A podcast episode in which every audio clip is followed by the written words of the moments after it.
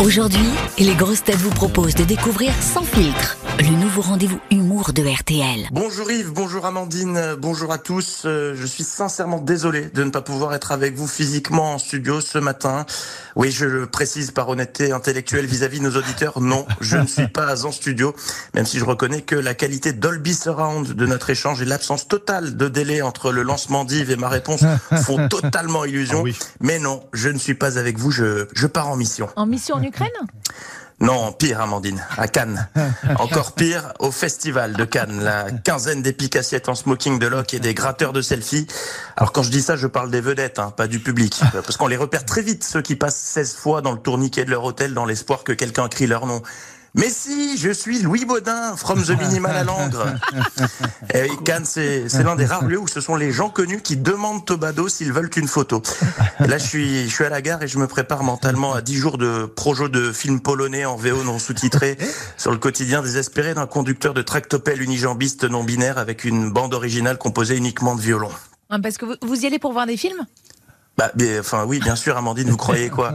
Attendez, c'est pas parce que Stéphane Boutsock qui va pour profiter du spritz en open bar que tout le monde fait pareil. Hein. Non. Puis je suis très heureux car je me, vends, je me rends dans, dans la ville type. Vous savez, pour les élections, les JT interrogent toujours les habitants de Donzy, la ville qui vote comme la France. Eh ben, Cannes, c'est la ville type des auditeurs d'RTL. Là-bas, les, les adolescents ont au minimum 68 ans, tous les cheveux violets, bleus. Et hum, je sais de quoi je parle. hein. Je suis né à Nice directement à l'âge de 47 ans. En tout cas, la semaine démarre bien, du moins pour euh, Philippe Cavrivière, dont le testicule droit est sauf. Je rappelle oui. qu'il avait promis de s'amputer en cas de victoire de la France à l'Eurovision. Petit joueur, hein, Philippe. C'est facile les paris comme ça. Moi aussi, je peux dire, euh, si Nicolas Dupont-Aignan finit à l'Elysée en 2027, je deviens cul de jatte. Les risques sont minimes. C'était donc samedi, la finale de l'Eurovision. Et est-ce que la France a gagné? Non, elle a perdu.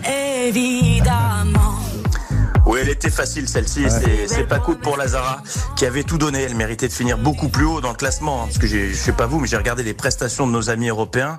Enfin, nos amis, faut le dire vite. J'ai les noms de ceux qui nous ont filé zero point.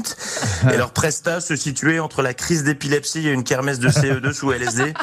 J'ai pensé très fort aux téléspectateurs de France 2. Ils ont, ils ont dû rien comprendre. D'habitude, le samedi soir, ils ont Roland McDan et les Baudins. Et là, bim, des gens qui hurlent avec des spots qui clignotent dans tous les sens. Fallait se mouiller la nuque. Hein.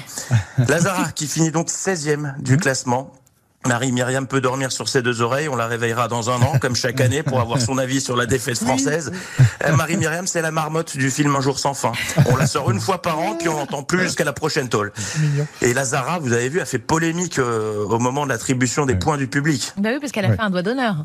Non, Amandine, non, je ne peux pas vous laisser dire ça. Elle n'a absolument pas fait de doigt d'honneur. C'est ce qu'elle a expliqué. C'est, je cite, un tose, un geste de déception. Ce n'est pas un geste négatif. Fin de citation. C'est un peu comme quand Yves, lors des dernières audiences radio, avait hurlé en courant dans les couloirs Font chier ces gauchos d'Inter, quand est-ce qu'on les nique? C'était pas des paroles négatives, mais des paroles de déception. Nuance. Voilà. Et puis, si vous voulez mon avis, l'an prochain, c'est Marie-Myriam qu'il faut envoyer pour gagner. Au moins, ce sera plié. Ou Afida Turner. Là, au moins, on sera pas surpris de perdre. Bonne journée.